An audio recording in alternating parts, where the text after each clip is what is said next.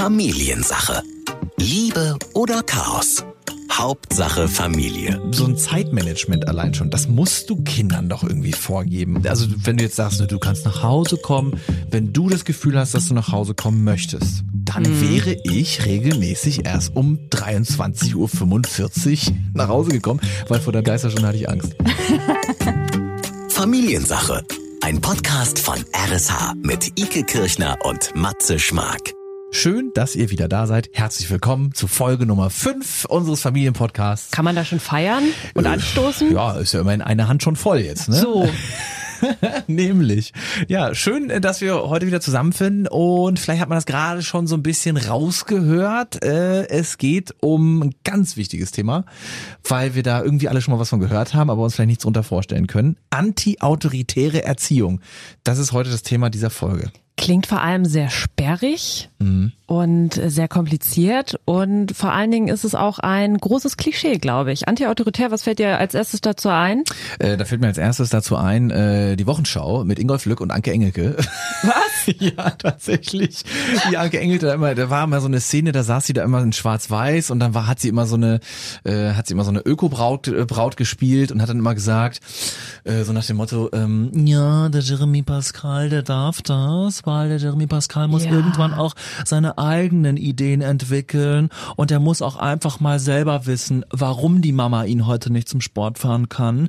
Ähm, selber schuld, wenn man mit 13 noch keinen Führerschein hat. So nach dem Motto irgendwie so. Ja, okay. Waren auch immer solche Szenen. Also das ist für mich überspitzt und natürlich auch äh, wie eine Karikatur. Ähm, ja. Sagen wir mal so, es, es lädt dazu ein, sich darüber lustig zu machen. Genau. Ich denke da immer an eine Sache, das habe ich mal im Fernsehen gesehen. Schön, dass wir beide da an irgendwas ja, aus dem Fernsehen ja, denken müssen. Ja, da äh, war mal eine Dokumentation über eine Familie, die genau eben antiautoritär erzogen hat. Das hat sich so in meine Gehirnwindung eingebrannt. Die hatten eine kleine Tochter, die war irgendwie so zwei Jahre alt, also konnte laufen, aber sich auch noch nicht so richtig artikulieren.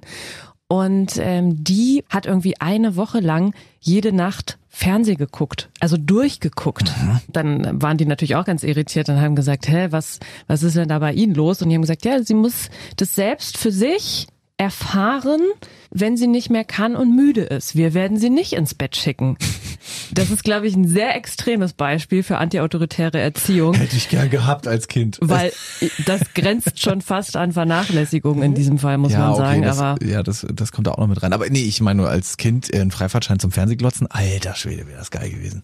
Ja, als Kind äh, wollte man das unbedingt haben, oder? Ja, man Regellos, wollte, man wollte keine zügellos. Regeln. Und auch so nach dem Motto, Mama, ich kann das schon alleine entscheiden auch. Lass mich das mal auf eigene Faust machen. Aber wir sind ja hier im Familienpodcast natürlich auch für solche Themen da und wollen auch mal über sowas reden. Es ging ja schon viel um unsere eigenen Familien, was wir so erlebt haben, kommen ja beide aus einer Großfamilie und dieser Podcast läuft ja auch so ab, dass wir immer so ein paar, ähm, wie soll ich sagen, äh, so ein paar Ecken abschreiten wollen, aber am Ende natürlich mit unserem Experten Sascha Schmidt, unserem Familiencoach, auch genau darüber wieder reden wollen und wir können schon was vorausschicken. Ey, es wird sehr spannend. Das hat er uns das letzte Mal so kurz vor knapp noch verraten. Er wurde nämlich selbst antiautoritär erzogen. Ja, also äh, da bin ich gespannt wie ein Flitzebogen. Durfte er auch nächtelang Fernseh gucken mit zwei Jahren. Ja, das äh, wird sich alles nachher noch zeigen, aber wie ihr es von uns hier gewohnt seid, kann man jetzt in der fünften Folge fast schon sagen, ähm, wollen wir natürlich äh, auch so aus dem Leben gegriffen so ein bisschen drüber schnacken, woher kennt man das alles und wie kommt man auf anti-autoritäre Erziehung? Aber so wie wir jetzt drüber reden, ist es, glaube ich, kein Geheimnis. Wir wurden so nicht erzogen. Nee, genau. Also nee, wir wurden, äh, also du streng katholisch. Das stimmt doch gar nicht. Was auf einem katholischen, auf, auf, einer katholischen äh, Schule? Ja, ich war im katholischen Kindergarten. Ja, ich war auf einer katholischen Schule. So, aber ich wurde nicht katholisch aber erzogen. Ich, wir sind nicht katholisch. Aber eben nicht nur bei dir, sondern man hört bei uns beiden, glaube ich, raus. Äh, ja, wir sind jetzt zu Hause nicht anti-autoritär erzogen worden. Das wäre vielleicht auch bei dir mit deinen vier Brüdern und bei mir mit meinen drei Brüdern, also in sehr großen Familien, auch wirklich schwierig geworden. Das geht gar nicht. Ohne Regeln. Das, das, Obwohl ich mal eins sagen Krieg. muss. Also ich muss mal wirklich eins sagen. Ich weiß nicht, ob es dir genauso geht, obwohl du bist ja der Dritte, ne? Mhm. Hm, ja. Schauen wir mal. Wir Sandwich. testen mal. Nee, du bist gehörst ja dann eher zu den kleineren, weil ich gehöre zu den Großen. Mein mhm. großer Bruder und ich waren immer die Großen. Stimmt, du bist die zweitälteste. Die ja. drei jüngeren, meine drei jüngeren Brüder waren immer die Kleinen, so im Jargon hat man es damals so, die Großen und die Kleinen. Ich sag's heute auch noch manchmal, obwohl sie schon längst nicht mehr die Kleinen sind. Die durften ja wohl so viel mehr nachher, als wir das Ja, ist früher klar. durften. Ist das nur so ein Klischee oder ist es wirklich so? Also mein kleiner Bruder, äh, sorry, der durfte alles. Mama und Papa haben nur noch durchgewungen, haben gesagt, ja komm, Kann mach. ich bestätigen. Ist bei meinem kleinen Bruder genauso. Ich meine, es kam nur noch ein kleiner dir? nach mir. Aber ja, vielleicht war es hier und da, ähm, weil ich aber auch nicht so auffällig war. Also ich glaube, mein nächst älterer Bruder, der hat da mehr äh, Rabatz gemacht. So, der war wirklich mehr. Da mussten meine Eltern vielleicht auch ein bisschen mehr sagen oder so. Der war ein bisschen mehr Revoluzer. Und deswegen ist das vielleicht so gekommen. Aber da kann man ja auch nochmal nachhören übrigens in unserer Familiensache-Folge. Äh, lass mich nicht äh, lügen, welche Folge es war, aber wir haben über Geschwister Die gesprochen. zweite war es, ja. Folge Nummer zwei, Geschwister, da kommt das alles drin vor. Und da hat uns Sascha Schmidt ja damals auch schon gesagt, unser Familiencoach, äh, ja klar, bei den Kids, äh, die kleiner sind, kommt das so, weil, äh, weil das die Eltern mit den älteren Geschwistern schon durch haben. Und dann, das klingt jetzt böse, aber dann halt auch schon genervt sind, das jetzt nochmal zu machen und dann ist man weicher und sagt, ja komm, geh. Die wissen, es lohnt sich nicht mehr, sich darüber aufzuregen. Also, ist best, also bestes Beispiel, äh, nach Hause kommen, Feierabend, hier äh, Ende mit Spielen, wenn du mit Leuten, Freunden spielen warst und hast noch zu Hause gelebt. Ich meine, am Ach so, Ende, wir am, sagen Feierabend. Nee, also wenn du, wenn du nach Hause kommen solltest. Ja. Ja, Sperrstunde. Du durftest also raus. Punkt, ja. Also ich aus einem sehr strengen katholischen, ne, du weißt ja, wir Nein. durften ja gar nicht erst auf die Straße. Ike durfte auch in die frische Luft, das äh, Gott sei Dank. Ähm, Fenster auf. Aber ich bin tatsächlich 6 Uhr, 18 Uhr war Feierabend. 18 Uhr musstest du zu Hause auf der Matte stehen. Und das ist bei meinem kleinen Bruder auch schon lockerer gewesen. Das weiß ich ganz genau. So ein Zeitmanagement allein schon, das musst du Kindern doch irgendwie vorgeben. Also wenn du jetzt sagst, ne, du kannst nach Hause kommen, wenn du das Gefühl hast, dass du nach Hause kommen möchtest, dann wäre ich regelmäßig erst um 23.45 Uhr nach Hause gekommen, weil vor der Mitternachts äh, Geisterstunde hatte ich Angst. Oder auch so Klamotten anziehen. Ist ja auch immer, wird irgendwann ein großes Thema, wenn Kinder erfahren, dass sie das selbst wohl auch entscheiden dürfen. Kommen sehr viele zu spät in den Kindergarten, weil sie sich nicht entscheiden konnten. Und da muss ich immer an Nena denken, an die Sängerin. Die hat nämlich, also ich will jetzt nichts Falsches erzählen, aber die hat, glaube ich, auch mal in einem Interview gesagt, wenn ihre Kinder das Gefühl haben, sie müssten im tiefsten Winter Flipflops anziehen oder gar keine Schuhe anziehen, dann sollen die das machen und dann werden sie merken, dass es sehr kalt ist an den Das Füßen. machst du ja auch nur einmal, ne? Also. Ja, aber muss man es überhaupt machen, ist die Frage. Und es gibt ja auch eine Zwischenform, bin ich fest von überzeugt, dass es jetzt nicht nur dieses klassische, ich erziehe anti-autoritär und ich erziehe äh, mein Kind autoritär. Das ist ja alles sicherlich eine Mischform, aber da werden wir nachher auch noch mit Sascha äh, tatsächlich mehr ins Detail gehen, der auch wirklich unser Experte ja auch auf dem Gebiet ist. Sind, glaube ich, beides Konzepte, die mittlerweile überholt sind und Genau. vielleicht, vielleicht ergibt es jetzt Sinn, mal kurz die anti-autoritäre, die anti-auto was ist denn das für ein Wort überhaupt? Deswegen erzieht keiner mehr danach, weil man es gar nicht aussprechen kann. Ja, finde ich Die anti-autoritäre, Dankeschön, Erziehung mal kurz einzuordnen. Die Definition. Ike hat die Lexika dieses äh, Universums gewälzt und tatsächlich eine Definition gefunden. Äh, steht so irgendwo in einem schlauen Buch. Genau. Jetzt wird nämlich gleich ein Schuh draus, ne? Dann werden wir gleich erfahren, wo das eigentlich herkommt. Anti-autoritäre Erziehung. Jetzt ging's ja ganz leicht von den Lippen grad. Ist ein Sammelbegriff für eine Gruppe von Erziehungskonzepten, die in Deutschland Ende der 60er und in den 70er Jahren entstanden sind. Weißt du, was da war? 68er Revolution. Ja, ne? Revolution, genau. Zu ihren Charakteristika zählt das Ideal der Rechte, der Freiheit und der Entwicklungsautonomie. Darüber haben wir gerade gesprochen, ne? Des Kindes natürlich. Und die Erziehung soll von Zwängen und der Übermacht der Pädagogen möglichst befreit werden, damit sie der Entfaltung der Persönlichkeit des Kindes nicht im Wege steht. Und da muss man ja jetzt sagen, ne? So viel wie man sich darüber lustig macht oder gemacht hat, die antiautoritäre Erziehung oder diese Bewegung hat uns ja auch sehr viel gebracht. So Freiheit und so. Da würde ja heute jeder das unterschreiben und sagen, so natürlich soll mein Kind so aufwachsen. ja, ein Kind soll sich doch auch frei entfalten, aber das krieg ich doch auch anders hin, indem ich ihm vielleicht auch trotzdem zeige, was ist gut und was ist schlecht, wenn du das machst. Also, oder? Ja, da, da steckt so ein bisschen die Frage drinne, brauchen Kinder Grenzen und Regeln und wenn ja, wo sind die eigentlich? Ich wurde auch nicht antiautoritär erzogen, aber ich habe, glaube ich, als Kind so gelebt. Ich habe so gelebt, als wäre ich in so einer antiautoritären Kommune und so. was? Weil in unserer allerersten Wohnung, also in der Wohnung, in der ich aufgewachsen bin, Ja. da hatte ich dann so eine eigene, ich nenne es mal Kammer. Es war kein Zimmer, aber da habe ich geschlafen und dann hatten wir noch ein großes Spielzimmer. Harry Potter. Genau. Ich habe auch in der Kammer des Schreckens, war sie wahrscheinlich auch für meine Eltern. War der Raum unter der Treppe? Nein. Hattest du einen Kumpel, der eine Socke hinter, hatte? Und hinter einem der Dobby? Und du hattest immer sehr viele Eulen um dich. Ja, sorry, ich höre schon auf. Okay, nein, ich bin nicht Hermine Granger. Auch wenn ich es gerne wäre. Und auf jeden Fall sollten wir immer Mittagsschlaf machen, mein Bruder und ich. Und mein großer Bruder war sehr angepasst. Der hat geschlafen, wenn er schlafen sollte. Der hat Hausaufgaben gemacht, wenn er Hausaufgaben. Der war total Schön gesagt, Klasse. der war sehr angepasst. Also, Nee, aber- Also der hat sich gefügt. der hat das gemacht und ich fand, ich habe das auch bewundert, dass der das so kann, dass der schon so eine Disziplin hatte. Und Ja. wenn ich Mittagsschlaf machen sollte, habe ich das natürlich nicht gemacht. Ich habe stattdessen die Wände bemalt. Und dann habe ich mich in mein Bett gestellt und dann habe ich da die Wand voll gemalt in meiner Kammer. Und irgendwann war das natürlich erschöpft, der Platz. Du musst aufhören, Kammer zu sagen. Ich denke, äh, Es war alle, die das Kammer. jetzt gerade hören, denken gerade, oh mein Gott, die musste in einer Kammer aufwachsen. Nein, es war, ich will damit nur deutlich machen, das war jetzt kein großes Zimmer. Es war einfach ein Schlafplatz es an meinem hatte aber ein Schlafplatz. Fenster. Dieser Raum hatte ein Das Fenster. weiß ich nicht mehr. Das war so.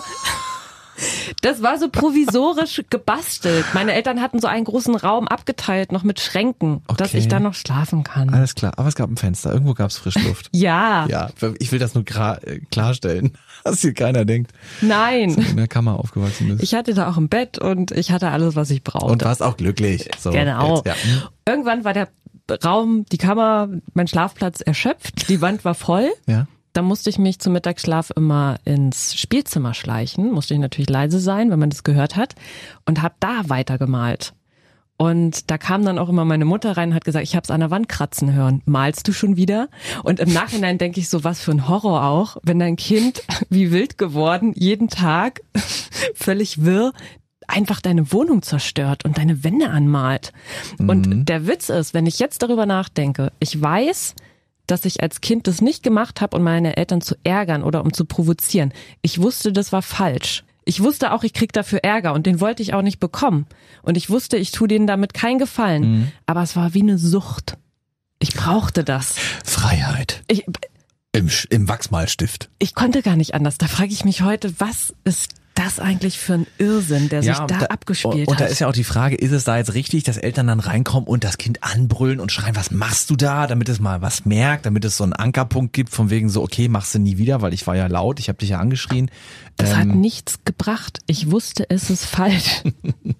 es ist falsch. Ich habe es trotzdem gemacht. Also vielleicht, ich will es auch nur so ein bisschen für alle Eltern da draußen, die auch Kinder haben, die Wände anmalen. Es kommt vor, habe ich gehört, eure Kinder wollen euch nicht provozieren und die wollen auch nicht eure Sachen zerstören. Nee. Aber der Reiz mit einem Stift auf ein sehr großes Blatt Papier an der Wand zu malen, ist viel zu groß Sie meint nämlich die Tapete. die Tapete, als dass man sich kontrollieren kann als Kind. Es ist einfach zu cool.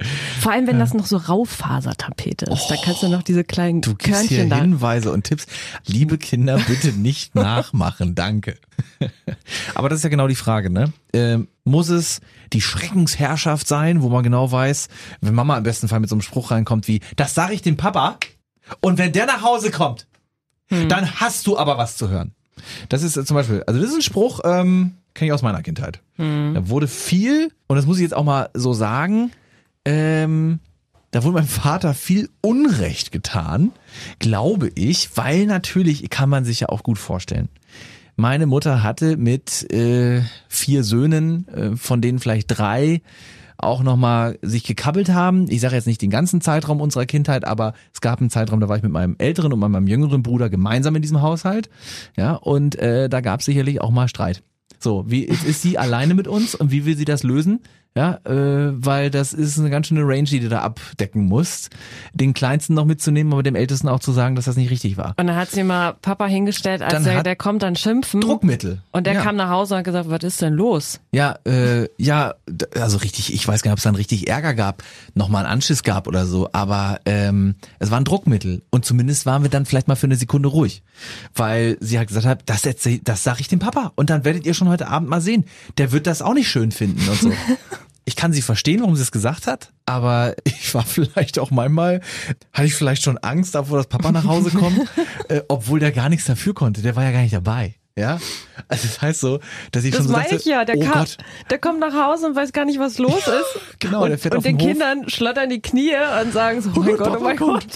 Lass uns Das schnell, ist auch gemein, schnell ins. Zimmer gehen. Ja, es gab ja da manchmal, hat sich, haben sich Dinge ja in Wohlgefallen aufgelöst. Aber ich will damit nur sagen, so, das war bei mir vielleicht sehr autoritär, wo ich zumindest dachte, mein Vater auf jeden Fall puren Respekt gehabt. Also er war für mich eine Autoritätsperson noch und nöcher weil er natürlich aber auch dann dazu gemacht wurde, obwohl er Ja. es vielleicht gar nicht wollte. Ja. Ne? Also weil wenn er das Drohmittel oder das Druckmittel wird, dann hast du automatisch Respekt. Also ich glaube auch, Schreien und so würde ich grundsätzlich auch nicht empfehlen, aber ich bin mal sehr gespannt. Wir haben ja auch heute wieder ein, äh, eine schöne Top 3 vorbereitet. Da geht's eben genau um so Dinge und Regeln, die wir als Kinder völlig unnötig fanden, unsere Eltern offensichtlich aber nicht. Da gab's dann wahrscheinlich einige brisante Situationen oder gibt es immer noch bei den Eltern da draußen. Und da bin ich mal sehr gespannt, was Sascha dann sagt, wa- was man dann da wirklich machen muss. Und es sind gute, es sind Situationen, die kennt ihr alle, versprochen, wirklich. Also dauert nicht mehr lange bis dahin.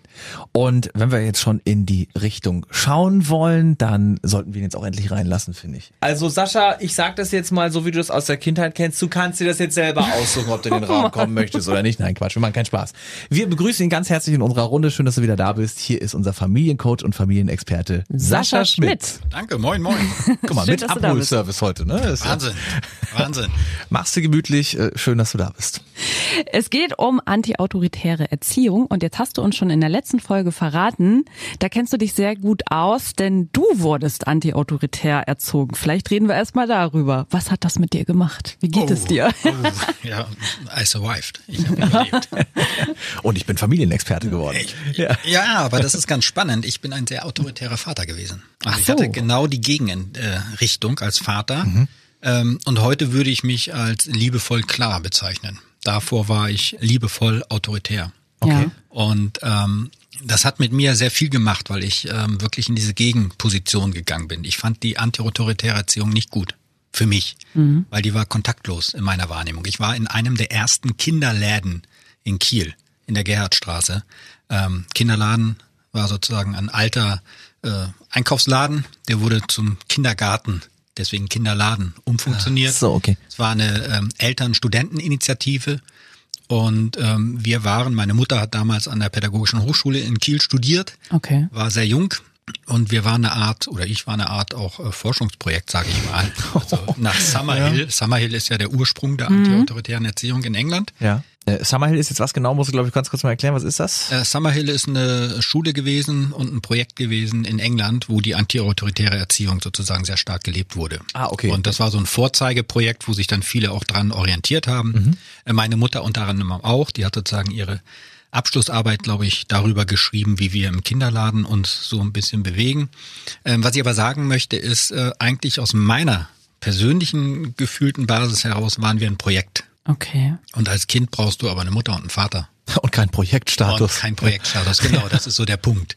Ähm, klingt jetzt ein bisschen hart, war auch viel Liebe im Spiel, aber so grundsätzlich war es nichts, was, was ich richtig toll fand. Wir mussten halt nackt sein, also Schamgefühl gab es nicht, Ja. was aber Kinder haben. Und dann am FKK-Strand in Schwedeneck, da musste man halt nackt sein, auch wenn man die Badehose anhaben wollte, weil das gehört halt dazu, Ja, zu der okay. Lebensauffassung, solche Sachen. Ähm, man musste Wände anmalen, in Anführungsstrichen. Also es ist viel Müssen auch drin gewesen in diesem Anti-Autoritären. Aber in Ja. dem Begriff Anti-Autoritär ist ja auch das, der Begriff Autorität drin. Ja, Das krass. ist eine Gegen, Gegenbewegung gewesen. Und ähm, mich selber hat sehr stark geprägt äh, eine Begegnung mit dem dänischen Familientherapeuten Jesper Juhl, der leider 2019 verstorben ist und ähm, der auch genau diese dieses Spannungsfeld aufmacht. Er sagt, es gibt diese autoritäre Erziehung. Ja, ich sage an, du folgst und du hast auch keinen Widerspruch zu geben. Es gibt diese anti-autoritäre Erziehung. Wir reden über alles auf partnerschaftlicher Ebene. Das Kind soll in keinster Weise irgendwie eingeschränkt werden in seiner Entwicklung. Und beides hat nicht funktioniert. Also der Untertan, autoritär, hat nicht funktioniert. Das Menschenbild ist nicht das, was wir haben wollen. Das Antiautoritäre hat aber auch nicht richtig funktioniert. Viele fühlten sich halt auch nicht gesehen, kontaktlos. Und der Mittelweg. In diesem Fall ist es, geht wirklich um den Mittelweg und heute reden wir dann eigentlich von einer liebevollen Autorität. Also als Eltern die Führung nicht aus der Hand zu geben, gleichzeitig aber das Kind in seiner Gesamtheit zu sehen und dem Kind auch in der Gesamtheit allen Respekt zu geben. Und das ist der große Unterschied. Also ist liebevolle Autorität der, der, der perfekte Weg auch so eigentlich. Den, wenn man den trifft, wäre gut. Der wäre gut, genau. Eltern, die das nicht machen, spannenderweise, kommen dann häufig auch in ein großes Dilemma. Das erlebt man in den Familienberatungen. Äh, wenn die Kinder zu Hause, ich mach's mal drastisch, auf den Ja. Tischen tanzen, dann ist niemandem geholfen. Außer die Eltern wollen das. Aber die wenigsten wollen das und sagen, ich weiß nicht mehr, was ich machen soll. Und häufig haben die nie gelernt, in die Führung zu gehen, eine klare Ansage zu machen, mit einer persönlichen Sprache. Ich will das nicht. Fällt vielen Müttern spannenderweise sehr, sehr schwer. Wir Männer können das eher. Ich will das nicht, ich will das. Mütter, oh, geht, Icke zieht gerade die Augenbrauen hoch. Ja, ich finde das sehr interessant, weil ich so, mich ich gerade frage, du- wa warum fällt das Müttern oder Frauen viel schwerer, das so zu Weil sagen? viele, äh, wenn man mal zurückschaut, äh, viele Mädchen werden erzogen in Richtung die Prinzessin, sei doch schön lieb. Ja, ah ja, okay. Ja, und die Jungs sind dann eher so nach dem Motto, ja, ja, der hat ja mehr Energie, ist halt ein Junge, der, der, guck mal, der hat einen Dickkopf, der will das durchsetzen. Du darfst auch mal deine Meinung Lass mal sagen. deine Meinung sagen Ja. und dann musst du halt spüren, wenn du es nicht verstehst, so. Aber so, und das holt uns dann im Alter na- ein, ja. Also Ja. in dem Moment, wo wir Mutter und Vater werden, kommen ja diese ganzen alten Gefühle wieder hoch, auch unbewusst. Ja. Und dann holt uns das ein. Und viele Mütter leider schaffen es nicht zu sagen, ich will, ich will nicht. Dann sagen die, ich würde gerne, ich möchte sagen. Sage ich, kannst du auch machen. Deutscher Konjunktiv. Der Jesper Juhl hat immer drüber gelacht. Der hat immer gesagt, die Deutschen mit ihrem Konjunktiv. Warum sagen die nicht einfach, ich will? Oder ich will nicht. Ach so, ja. Das ist natürlich dann, äh, ist natürlich dann im Dänischen etwas einfacher, ne? Das ist im Dänischen einfacher. Ne? Weil- Aber es gibt auch noch einen anderen Unterschied, einen kleinen. Ne? Es ist ein Unterschied, ob ich sage, ich will das nicht oder Mama will das nicht. Ach so. Weil Mama will das nicht. Ja, was, was ist das denn? Ja, Ja. so ich will das nicht. Du würdest ja auch nicht zu deinem Freund sagen, du, deine Freundin will das nicht. Ja, Und du würdest sagen, ich will das nicht. Ja. Geh weg oder lass das oder Ja. mach was anderes oder wie auch Ja, immer. stimmt. es ist viel direkter und intensiver, ja. Und dadurch auch persönlicher und Ja. mehr im Kontakt. Das ist ja schon, das geht ja schon wieder in, in Gender und wie verhalten sich Frauen. Aber ich finde das total spannend, weil es ist ja wirklich so, dass Männer oder Jungs oft viel dann Ärger und Wut nach außen geben. Ne? Warum müssen auch so viele Jungs äh, in die Schulbegleitung und alles sowas und Mädchen dann eher nach innen? Da glaube ich auch in solchen Momenten äh, sucht man sich als Mutter oder sucht man als Mutter dann auch irgendwie die Schuld bei sich und fragt sich immer als erstes, was habe ich denn falsch gemacht? Was ist es? Also sehr spannendes Thema, aber tatsächlich äh, gehen wir jetzt auch wieder weit weg von dem, wo wir vorhin waren. Ich glaube tatsächlich auch, dass Kinder Regeln und Grenzen brauchen und kein Kind würde wahrscheinlich zugeben oder freiwillig sagen, ja, ich habe ich hab gerne Regeln in meinem Leben. Ne? Man sehnt sich immer danach, regellos und grenzenlos zu leben als Kind. Und wenn ich doch das dürfte und das dürfte, da finde ich sehr spannend, dass du das so anders erlebt hast. Wo war bei dir der Punkt, ähm, wo du gemerkt hast, oh, dieses, dieser antiautoritäre Weg, das, das gefällt mir nicht? Ähm, es war mit der Grundschule, spannenderweise, weil da äh, vorher war ich ja auch in dieser Community. Also das heißt, ich hatte halt Freundinnen und Freunde, die auch in dieser Art und Weise mit erzogen wurden. Das war die Community, der Freundeskreis meiner Eltern. So. Und in der Grundschule bin ich halt konfrontiert worden mit Kindern, die anders erzogen wurden. Ja. Und ich erinnere mich heute noch für alle Kieler, Kiel Dreiecksplatz, Horten Hochhaus oder Horten war so ein Geschäfts äh, Kaufhalle. Ja. Da ist ein Schulkumpel von mir mit rangegangen und dann kam sein Vater und hat ihn gezogen und ihm eine Backpfeife gegeben. Oh, Und ich habe mir gedacht, boah, Oh, oh. was hat der für einen tollen Papa? wirklich? Ja, und das, das ist ja eigentlich ganz schräg. Ja, ja. Das muss man dazu sagen, ich bin mit dem Stiefvater groß geworden, also da war einmal diese Vaterlosigkeit eventuell drin, aber es war dieses Gefühl, der sieht ja sein Kind, unabhängig davon, was der jetzt gerade gemacht hat, dass ich das niemals befürworten würde. Aber in dem Moment habe ich gedacht, da ist ein Sohn-Vater-Verhältnis, auch wenn es jetzt gerade negativ war. Aber da war was, da war eine Beziehung, da war ein Kontakt. Hm, Ach so, okay. Und äh, das ist so meine, wo ich mich am meisten zurückerinnern kann, dass ich dachte, ah, das ist doch komisch. Wieso kann man das gut finden? Weil spannenderweise die Kinder, die autoritär erzogen wurden, die fanden ja meine Eltern und mein Leben so Na, toll. Ja. Ja, oh, mit einer Ente, meine Mutter fuhr so eine alten Zitronenente äh, in die Schule bringen und ich habe mich immer geschämt und habe gesagt, warum können wir kein Opel haben oder kein, kein, kein Mercedes und ähm, also die fanden diesen Lebensstil so gut. Ich fand halt deren Lebensstil so spannend. Ich glaube, Grenzen sind auch ganz wichtig, weil, wie du gerade schon gesagt hast, das ist jetzt natürlich ein extremeres Beispiel, aber man muss sich ja als Kind auch an etwas reiben können. Man muss sich ja auch an, an Regeln und Grenzen abarbeiten und dann irgendwo selbst seinen Platz finden oder auch Selbstregulation lernen, damit ich das später dann halt auch selbst so etwas verinnerlicht habe. Also Ja, definitiv. Und jetzt, ähm, wenn du jetzt zum Beispiel bei mir in der Familienberatung wärst, Ja. dann würde ich jetzt mit dir diese Feinheit herausarbeiten und sagen, Kinder brauchen keine Grenzen, sondern Kinder brauchen eine Mutter und einen Vater, die, der sich abgrenzen kann. Ein ganz großer Unterschied. Ja. Die Grenze fällt nicht vom Himmel im Sinne von, das macht man so, mhm. sondern ich will, dass du jetzt Zähne putzen gehst. Ach, ich verstehe. Ja. Und äh, wenn die Mutter sich abgrenzen kann, wenn der Vater sich abgrenzen kann, wenn die Frau sich vom Mann abgrenzen kann, dann lernen die Kinder, aha, jeder Mensch hat unterschiedliche Grenzen. Und dadurch lerne ich dann in der Selbstregulation auch, auch ich habe unterschiedliche Grenzen. Mhm. Und wenn meine Eltern, und das ist der große Unterschied zur autoritären Erziehung, wenn meine Eltern aber auch meine Grenze respektieren und sehen, das ist der große Gewinn sozusagen der antiautoritären Erziehung, mhm. dann kann ich als Kind ja aufblühen.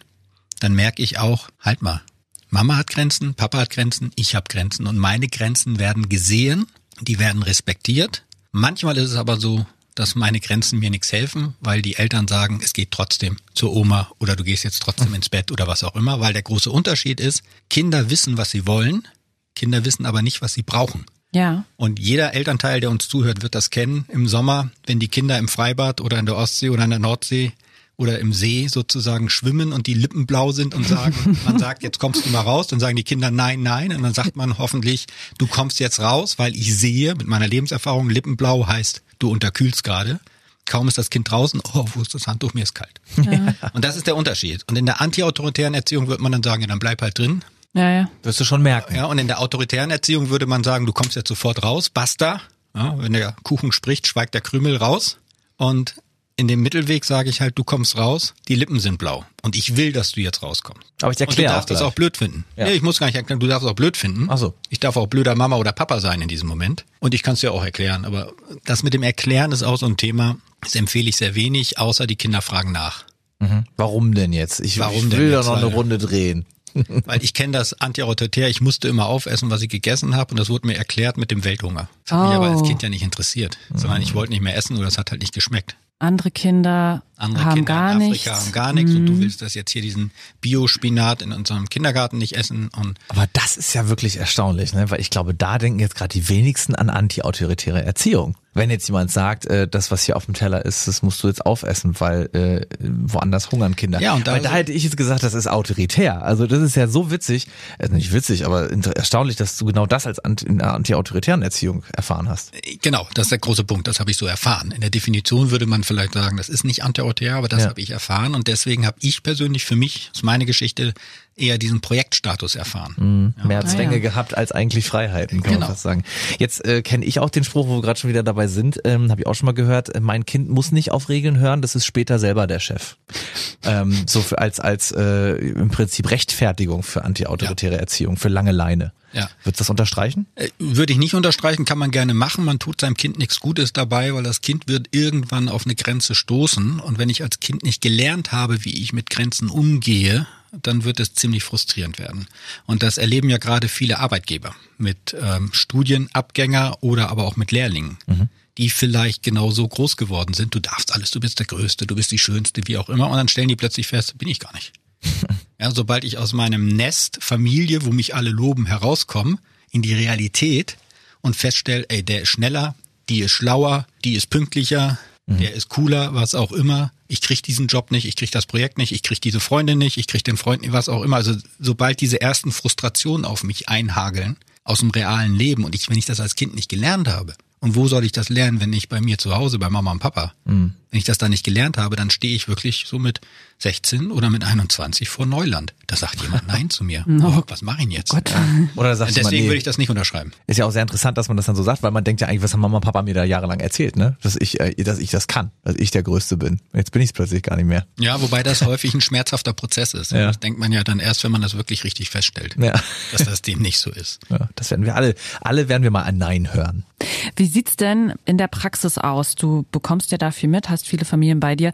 Ist anti-autoritär tatsächlich noch etwas, was viel gelebt, ausprobiert wird oder was wird gerade so gehypt an Erziehungsstil? Ich habe immer so das Gefühl, also so ein Erziehungsstil ist ja auch immer so ein Spiegel der Zeit. Was ist gerade so das, was angesagt ist? Ja, also das Anti-Autoritäre, so wie wir das jetzt bisher besprochen haben, das erlebe ich so nicht mehr. Ja, okay. Auch nicht mehr mit dem Etikett Anti-Autoritär. Mhm. So dieses Ich erziehe mein Kind anti-autoritär, sondern ich erlebe eher eine große Ratlosigkeit. Und das ist vielleicht das okay. Erziehungskonzept häufig auch. Ja. ja, weil es gibt ja keinen gemeinsamen Konsens mehr. Du kannst heute dein Kind autoritär erziehen, das gibt's auch noch. Du kannst dein Kind antiautoritär erziehen, das gibt und du kannst alles dazwischen machen. Und äh, was ich eigentlich erlebe, ist so dieses fehlende Verbindung zu der eigenen Intuition. Mhm. Und auch diese fehlende Verbindung zu der eigenen Reflexion. Also so wie ich das erfahren durfte, durch mein Kind gespiegelt. Meine Tochter hat oh, zu mir gemacht, weil ich ihr mal gesagt habe, so ist man nicht. Und meine damalige Frau sagte zu mir, die ist wie du, von 0 auf 100. Und mhm. das hat, war ein Riesengeschenk. In dem Moment dachte ich, saublöd, aber es war ein Riesengeschenk, weil da habe ich angefangen nachzudenken und habe festgestellt, dass ich sehr autoritär war als Gegenreaktion auf das, was ich als Kind erlebt habe. Mhm. Das hat aber nichts mit meiner Tochter zu tun. Und das erlebe ich halt oder da unterstütze ich sehr viele und da erlebe ich diese Ratlosigkeit, dass die Leute sagen, ja, ich weiß gar nicht, ich, ich kann nicht Nein sagen, aber ich weiß auch nicht warum. Aber ich erlebe nicht, dass jemand sagt, oh, ich kann nicht Nein sagen, weil das ist ganz wichtig, nicht Nein zu sagen, weil das ist ja dann, und damit verhindern wir, wir dürfen nicht vergessen, antiautoritäre Erziehung, das war 68, 69. Ja. Da ging es darum, sozusagen den eigenen Eltern auch den Spiegel vorzuhalten, das Dritte Reich zu hinterfragen. Was habt ihr eigentlich gemacht? Habt ihr nichts gewusst? Die ganze Nazi-Vergangenheit wurde nochmal aufgearbeitet. Da war ja sehr viel Politik mit drin. Das ist heute nicht mehr da. Ja. Und die haben auch sehr viel Positives bewegt, jetzt unabhängig von meiner persönlichen Erfahrung ähm, haben die auch sehr viel bewegt. Wir würden heute da nicht stehen, wenn es die nicht gäbe. Aber sehr viel Licht wirft auch sehr viel Schatten. Und ich habe jetzt ein bisschen eher vom Schatten erzählt. Ja. Eben, ne? Das ist natürlich, äh, geht's um Freiheit und auch eine demokratische Erziehung. Da würde ja niemand sagen, nein, das möchte ich nicht im Jahr 2019. Das sind so Dinge, die sind für uns jetzt vielleicht schon selbstverständlich und dafür wurde früher gekämpft. Deswegen sage ich ja auch, ne, Erziehung zeigt auch immer so, wo man gerade steht in der Gesellschaft. Also kann man sagen, antiautoritäre Erziehung benutzt man vielleicht mittlerweile nur noch so als als Klischee um sich über so Eltern lustig zu machen, die ähm, so, ja, mein Kind darf hier das ruhig verschütten, ja, mein Kind darf gerne ähm, mit der Hand ins Glas, es soll äh, haptische Erfahrungen machen. Ähm, also die dann alles so damit rechtfertigen. Es wird halt mehr so als Klischee benutzt, als dass es tatsächlich noch so gelebt wird, wenn, wenn du sagst, du erlebst das halt relativ wenig. Ja, also die auf jeden Fall nach so einer Ideologie mhm. erziehen und sagen, das machen wir aus den und den Gründen, sondern eher Leute, die zum Beispiel sehr stark autoritär erzogen wurden und dann sagen, ich möchte nicht, dass mein Kind das erlebt, was ich erleben musste. Mhm. Und dadurch aber sozusagen Gutes wollen und zu Gutes tun und damit sozusagen das Pendel wieder zurückschlägt und denen dann beizubringen, zu sagen, ähm, du kannst dein Kind viel mehr machen lassen, als du es vielleicht selbst erlebt hast, aber dein Kind braucht trotzdem Führung.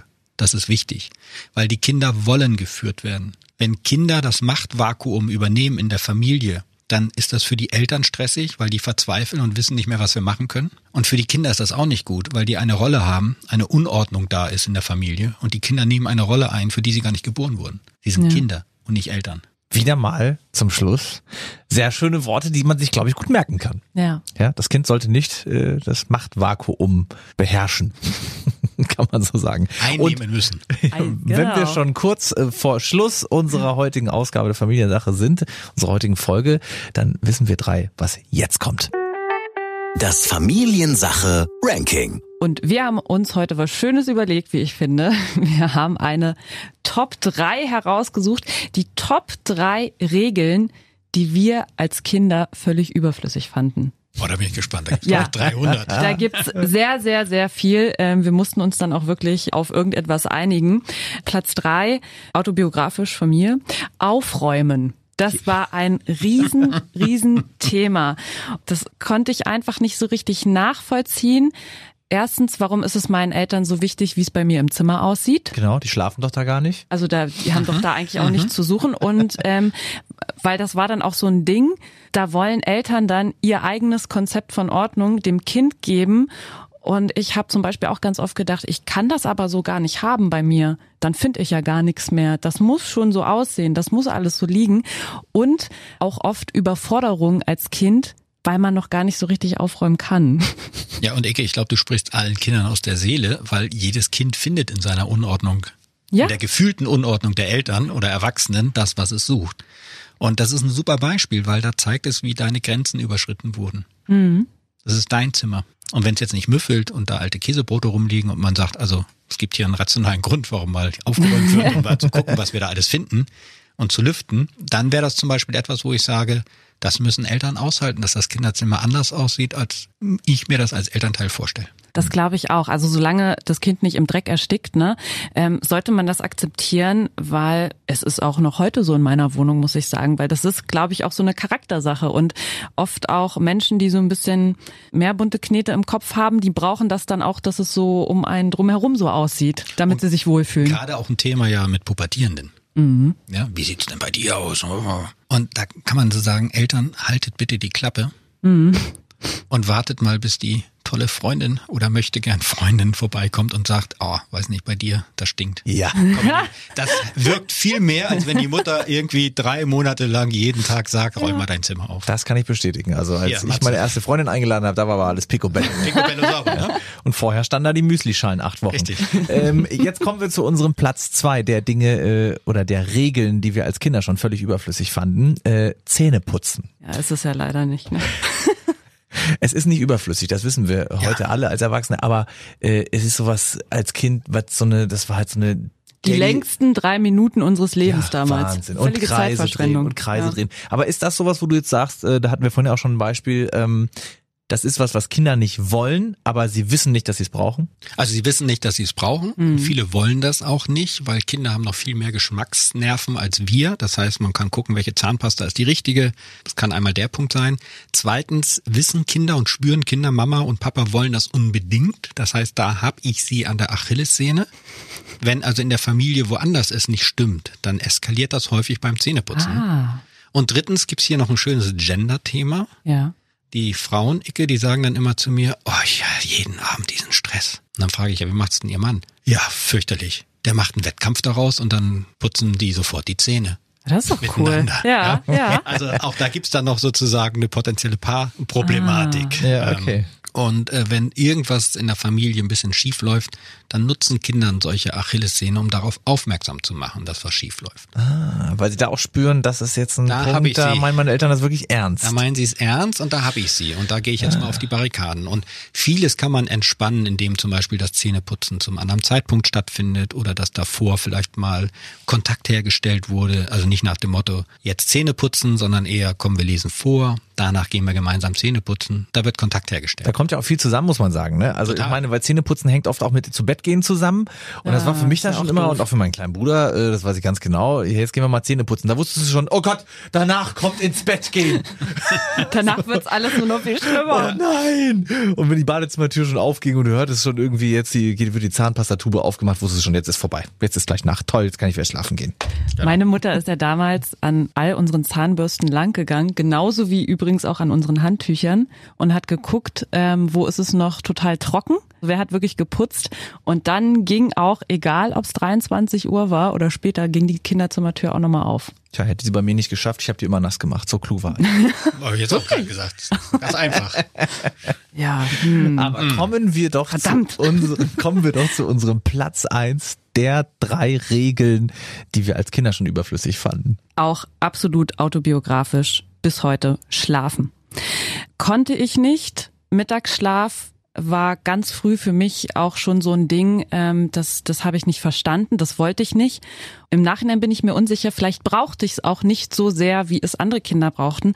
Und ich musste aber. Und ich hatte, ich fand das so furchtbar. Und dann kommt ja immer dieser Satz, ne, du wirst dich noch irgendwann freuen, wenn du mal Mittagsschlaf machen kannst, so als mhm. Erwachsener. Ne? Mhm. Verstehe ich jetzt mittlerweile im Ansatz, was damit gemeint war. Aber Schlafen war riesengroßes Spannungsding bei uns zu Hause. Ist es auch und beim Schlafen werden sehr viele Kinderseelen gebrochen. Ja. Weil jedes Kind hat seinen eigenen Schlafrhythmus und es ist ganz von der Natur gegeben, dass Kinder nachts nicht durchschlafen, weil sie sich immer wieder rückversichern, bin ich sicher, ist Mama und Papa da. Das ist also evolutionsbiologisch, ergibt das absolut Sinn, nachts aufzuwachen, kurz zu checken, bin ich sicher. Und äh, jedes Kind ist, glaube ich, hoch, äh, nicht glaube ich, jedes Kind ist einfach individuell, ein Unikum. Und da gibt es unterschiedliche Schlafbedürfnisse. Und wenn ich sehe, oh, die schläft zu wenig, weil die wackelt immer beim Gehen, die fällt gleich um und so, das sehe ich ja. Mhm. Aber wenn du vielleicht einfach ein Exemplar bist von der Natur, die einfach wenig Schlaf braucht, dann wünsche ich in diesem Fall, dass man Eltern hat, die das akzeptieren und sehen und vielleicht auch einen Kinderarzt hat, der sagt, ihr Kind braucht nicht so viel Schlaf mhm. wie andere, ihr Kind ist da anders einfach. Und das ist ja auch ein Riesenthema, kommen wir wieder zur Pubertät. Ja, in der Pubertät verschiebt sich der Schlafrhythmus nach hinten, ganz automatisch. Und sie müssen aber trotzdem morgens um sieben oder um acht in der Schule stehen. Naja. Und da gibt es ein großes Spannungsverhältnis. Und da gibt's ja endlich, Gott sei Dank, sind es wieder die Amerikaner. In Kalifornien gibt's jetzt ein Pilotprojekt, dass keine Schule, glaube ich, für Pubertierende vor halb neun oder neun Uhr beginnen darf. Oh ja. Weil die Mhm. einfach festgestellt haben, dass die Leistung dann wieder zunimmt. Weil die Kinder einfach später einschlafen. Aber das hat was mit der Entwicklung zu tun des Kindes. Und dieses starre Festhalten, so und so muss geschlafen werden, gerade auch im Kindergarten praktiziert, jetzt ist Schlafenszeit, das ergibt keinen Sinn, weil es gibt Kinder, die können nicht schlafen, die wollen nicht schlafen, was auch immer. Also hoch individuell. Interessant auch, wie sich das vielleicht die nächsten Jahre noch entwickelt. Ne? Also Das wird wo spannend, wir ja. irgendwann mal sind. Vielleicht ist die erste Stunde dann nicht mehr um 7.45 Uhr. Wird ja auch immer wieder bei uns diskutiert, ne? Ja. Wir sind sehr gespannt. Wir danken dir, Sascha, dass du uns auch heute mit ganz vielen tollen Ratschlägen zur Seite gestanden hast. Familiensache geht zu Ende. Wir freuen uns aber jetzt schon auf die nächste Folge und auch da wird's ja wieder spannend. Familiensache. Liebe oder Chaos? Hauptsache Familie. Ja, da können wir uns alle nicht von frei machen und unsere Kinder auch nicht. Es geht ums Handy. Handysucht im Kinderzimmer, ne? Und ähm, was wir vielleicht auch als Erwachsene oder als Eltern für Anteile daran haben, dass man da manchmal einen entspannteren Weg mit seinem Kind findet.